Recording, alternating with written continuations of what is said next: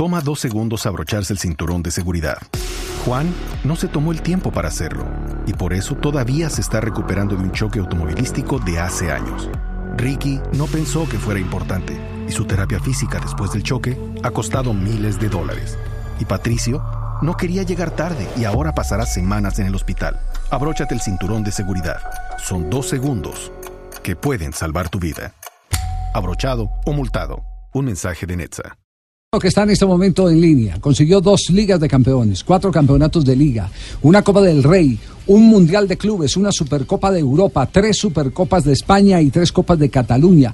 Fue artífice de Ah, la hazaña histórica de conseguir seis títulos un mismo año, además de muchos otros éxitos de las selecciones profesionales y no profesionales de la entidad a la cual precedía. Tiene que ser santanderiano para haber ganado todos. no, no, no, no, no, no, no. Tuvo que haber nacido acá en Santander. un abogado, Cataluña. un abogado que fue muy cercano, muy, muy cercano a un hombre al que eh, todos respetamos, su memoria está intacta, Johan Cruyff. Y no sé si faltó aquí, eso nos lo dirá el doctor, eh, el abogado, el, el- el- el doctor en leyes, Joan Laporta, eh, si también dentro de todo este recorrido de éxitos podemos colocar que fue el que miró hacia abajo y determinó que subiera de las categorías inferiores un tal, un tal, un tal, hoy es el técnico mejor pagado del mundo. Pep Guardiola. Pep Guardiola. Doctor Laporta, ¿cómo le va? Buenas tardes. Buenas tardes, Colombia, ¿cómo estáis? En Radio Caracol. Bueno, ¿qué lo, qué lo trae por aquí? Estamos en Blue Radio. eh, ¿Qué lo trae por acá de Caracol Televisión? ¿Qué lo trae por acá, eh, doctor Laporta? ¿En qué, en qué eh, tareas se encuentra en territorio colombiano? Bueno, me, me lleva a Colombia esta vez un, un evento que me hace mucha ilusión, que, que será en el Valle del Cauca y que tendré la oportunidad, gracias a, a la invitación que he recibido de, de la gobernación de, de la zona, del departamento, que, que, por cierto me he quedado impresionado porque está formado por 42 municipios, eh, que bueno, que me han invitado para dar una conferencia, para explicar experiencias que he tenido durante mi vida profesional, sobre todo muy centralizado en mi época en el Fútbol Club Barcelona, y, y, bueno, eh, explicar cómo lo hice y si puede servir de, de- utilidad para los asistentes, pues para mí será pues, realmente un orgullo. Sí, eh, eh, hablemos particularmente de lo deportivo. Eh, en su mandato es cuando se da esa gran revolución del Barcelona, una revolución que marca un hito y que lo tiene eh, como uno de los clubes más grandes, y no eh, para muchos el, más, grande, de, de- de los últimos años. Eh, ahí aparece, por supuesto, el toque que ya conocíamos de su gran amigo, ya desaparecido Johan Cruyff, pero también eh, de un hombre como Pep Guardiola. ¿Cómo fue ese proceso, ese montaje eh, para tener el equipo glorioso que hoy tiene Barcelona? Sí, usted mismo lo ha dicho, ¿no? Yo tuve la, la enorme suerte de tener amistad con Johan Cruyff y, y bebí de su sabiduría y de sus buenos consejos y eso me sirvió mucho para que como presidente del Barcelona ayudara rodeado de gente extraordinaria que tuve tanto entrenadores como secretaría técnica, compañeros de junta, empleados del club, jugadores, sobre todo, son los verdaderos artífices de todos los éxitos que tuvimos, pues construir un modelo que bueno, que estaba basado en cuatro pilares y que esos pilares pues realmente eh, bueno, fueron sólidos y hoy en día creo que aún pues eh, estamos viviendo un poco de todo lo que construimos de forma sólida desde el 2003 al 2011 y como han dicho ustedes en la presentación se consiguieron muchos éxitos pero a mí lo que realmente pues siempre me ha me ha llenado de orgullo es el hecho de que el Barça pues eh, era conocido era admirado y era querido en, en gran parte del mundo, ¿no? Sé que en Colombia tenemos muchos aficionados que, valoran esa época como una época gloriosa. Y, yo tuve la suerte de ser el presidente de, ese equipo humano que, realmente pues eh, conseguimos eh, hacer historia. Leo solo, Leo solo, Leo solo perseguido por Otamendi, se mete dentro del área, hace un amago, la quiere picar, gol, gol, gol, gol, gol, gol. Desvió Diego Alves primero, pero se la dio a los pies de Leo para fusilar el segundo Leo, machaca Leo, aguantó el partido. Pregunta obligada de este hombre, Lionel Messi. ¿Cómo fue el proceso? ¿Cómo llegan ustedes a Lionel Messi? ¿Cómo eh, encarnan esa obligación eh, por un crack de llevarlo al equipo, de subsidiarle sus tratamientos? Porque recordemos que él llegó con un tratamiento porque no crecía. ¿Cómo se encuentra el Barcelona con una joya como Lionel Messi? Bueno, yo recuerdo a Leo con 13, 14 años que estaba en el fútbol base y, todo el mundo hablaba de él, ¿no? Porque jugaba eh, igual cuando era pequeñito que cuando pasó al primer equipo. Pero la verdad yo creo que eso es mérito de que en el Barça se ha hecho una política de, cantera seria. Y han salido jugadores como, bueno, para mí el mejor jugador de la historia, que es Leo Messi, pero también Xavi, Iniesta, Piqué, Puyol, Sergi Roberto, Busquets, eh, infinidad de grandes jugadores que, que bueno, que realmente... Uh, eso es una política que se ha utilizado para que el club sea viable y sostenible, tanto deportivamente como financieramente. Porque imagínese usted eh, ir a comprar a Messi en el mercado en el 2006. Ya, ya le hablo en 2006, ya no le digo ahora. Hubiera costado una barbaridad de millones, 150, que era su cláusula de rescisio, 150 millones de euros en el 2006. Pero viniendo de la cantera, pues el precio de adquisición fue prácticamente el dinero que invertíamos en la cantera cada año, que era una cantidad considerable, pero que eh, se invertía para que estos chicos que estaban en la fábrica de, yo llamo de sueños del Fútbol Club Barcelona, que es la Masía, se convirtieran en, en personas formadas y grandes futbolistas, que creo que va junto, ¿no? Leo es una gran persona y yo diría que es un gran futbolista y mejor persona. Entonces ahí hubo una política de cuidar al, al jugador, a la persona, a su familia, Ah, Leo, el, tema de Leo nos enseñó muchas cosas, como por ejemplo el, el, hecho de desubicar a, niños eh, en su infancia o en su, eh, digamos, nueva juventud de las familias. Eso nos eh, obligó a hacer una política de scouters, de observadores internacionales importante, para no separar a estos chicos de sus familias, porque crea siempre distorsiones familiares. Y, bueno, se, tiene esa especial sensibilidad que yo creo que verdaderamente hay pocos clubes con el Barça, como el Barça, como el Barça en el mundo que tienen tanto cuidado de la, de la cantera. Claro. Y, esto creo que Leo Messi es un ejemplo. Eh, mire qué particular, eh, que un caso como el de Leo Messi le enseña al Barcelona cómo construir esos procesos para, para el futuro de, muchos chicos que hoy también se han convertido en jugadores profesionales. Eh, a propósito de eso, expresidente Laporta, mm, siete años de éxitos, de, de ese marcado y potente éxito. ¿Cuál fue la clave para que no se agotara, para que de alguna manera no llegara a un punto de desgaste y, llegara a un punto de quiebre definitivo? Bueno, el, creer en lo que haces, el tener claras las ideas, de, decidir los objetivos. Eh, hablábamos, déjeme decir solo de Messi, que la confianza que se da al entrenador para que tome decisiones que en otros clubes pueden considerarse arriesgadas, pero que realmente en el Barça pues se tuvo la capacidad de resistencia para aguantar esas decisiones que tienen un punto de riesgo. ¿Eh? Eh, y en el caso de Frank Rijkaard, que puso a, Leo Messi en el primer equipo con 16 años. ¿eh? Y, que, y que esto, esto es una política que te permite el, bueno, el, que la cantera realmente cumpla su, haga realidad sus sueños y el club pueda seguir siendo viable y sostenible en estos aspectos que le decía antes la capacidad de resistencia, el entusiasmo, la ilusión, el creer en lo que haces, el tener unos objetivos claros y ser coherente con lo que eh, eres. Y ahí eh, tener también ese punto de magia que es el intentar, eh, bueno, hacer, conseguir la gloria para hacer historia. Yo creo que esto, esta mentalidad es necesaria para que un proyecto perdure en el tiempo. Subimos a jugadores muy jóvenes en el 2003, 2004 que aún están algunos de ellos en el equipo, que son pilar, la columna vertebral aún del equipo, y, eso hace que el proyecto sea lo que ha dicho usted, que sea consolidado en el tiempo y sea perdurable en el tiempo. El Barça lleva ya muchos años eh, jugando bien, que para mí es lo más importante. Como decía Johan Cruyff, eh, que es lo más importante es, eh, no ser el primero, es ser el mejor porque si eres el mejor acabas en algún momento siendo el primero, ¿no? Y, en este sentido eh, yo creo que, bueno, que ha quedado demostrado porque ha sido un modelo de club que construimos que, sigue teniendo éxitos. Por favor, Rakitic, Leo.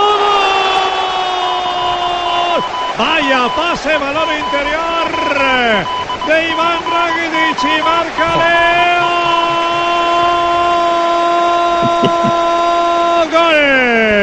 Tal como venía, pase de Cuchara. Joan, buenas tardes. Lo, lo- lo va a saludar un, un compatriota de, de Leo Messi, admirador, lógicamente, de, de Lionel. Eh, aquí en la Argentina se ha vivido, yo le pregunto desde la Argentina, se ha vivido con mucha conmoción lo que pasó esta semana con las dos victorias de Barcelona en el Bernabéu y con la debacle en Champions de, de Real Madrid. ¿Cómo ha vivido estos días tan especiales para el fútbol mundial y para el fútbol español en, en particular eh, como culé? Hombre, como culé lo he vivido con, con orgullo por este club, eh, que es el club de nuestros corazones, que es el Fútbol Club Barcelona, con respeto, evidentemente, por el rival, porque siempre pues eh, hay que tener en el terreno deportivo siempre hay que tener un respeto. Y como aficionado lo he visto, bueno, algo mágico que además lo he podido disfrutar casi en directo porque he tenido hijos y algún hijo mío que ha ido al Bernabéu a ver el partido y, me contó que, fue algo sensacional, ¿no? Eh, pero eso, con, con respeto por el rival, con una alegría enorme eh, y bueno, pues eh, con un orgullo eh, muy grande por lo que es el Barça y por lo que son nuestros jugadores y cómo eh, se pone de manifiesto lo del modelo que les decía, ¿no? Que nosotros, nuestro equipo ha hecho, ha trabajado la cantera, tiene espíritu de equipo y, y eso hace que, que, bueno, que tenga mucho recorrido frente a un modelo que es totalmente antagónico. Johan, hemos tenido colombianos recientemente en el Barcelona y la ilusión nuestra es que triunfen, pero no han podido. El caso de Jerry Mina y ahora Jason Murillo. Usted con la experiencia Murillo. que tiene, ¿por qué cree que, que no le ha ido bien a los nuestros allá con el equipo catalán? Bueno, eh, yo creo que son grandes jugadores que tienen una gran calidad. Jerry Mina lo demuestra en el Mundial. eh, Murillo también aquí está demostrando que se puede contar con él. Pero realmente, eh, claro, es que el, puesto está muy caro, porque teniendo a, a Piqué, a, a un Tití y también Lenglet, que es un jugador que también se ha adaptado muy bien al sistema, eh, pues el puesto de central está muy complicado. Y son jugadores de una categoría suficiente como para querer jugar cada domingo y entendí perfectamente la reacción de Jerry Mina y, Murillo pues ya, ya se verá. De momento eh, está ahí, Valverde va contando con él, pero tiene que tener en cuenta que, fíjese usted, eh, también ha pasado con grandes jugadores que han subido de la cantera o han tenido, que, han tenido que ir a jugar a otro equipo. Por una razón, porque cuando teníamos un centro del campo, eh, Xavi, Busquets, Iniesta, comprenderán todos ustedes que, que seguro que saben de fútbol mucho más que yo, que era mucho más, es, muy difícil entrar en ese centro del campo, ¿no? Y, y a pero afortunadamente hoy en el fútbol, pues las plantillas son, han de ser un poco amplias porque hay muchos partidos y muchas competiciones, en el caso del Barça, y que siempre hay un momento donde se tiene la oportunidad de jugar en el equipo, de aportar al equipo, y si no, al menos se tiene también el orgullo de haber formado parte del primer equipo del Barça. Eh, doctor Laporta, ¿vuelve o no vuelve? ¿Se candidatiza para ser en algún momento otra vez presidente del Barça? Bueno, ¿sabe qué pasa? Que esto del fútbol es, es, es adictivo, gusta. Ah, además, si lo has vivido desde pequeño, ¿qué quiere que le diga?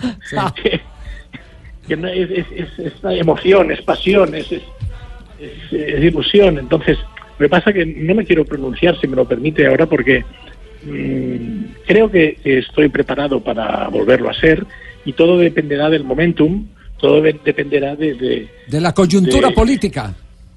más, más que política, yo le diría de, de la, mi coyuntura familiar, mi coyuntura profesional, ¿entiende? Que en este sentido es como es una decisión muy personal, porque no nos olvidemos que es un orgullo y es una gran.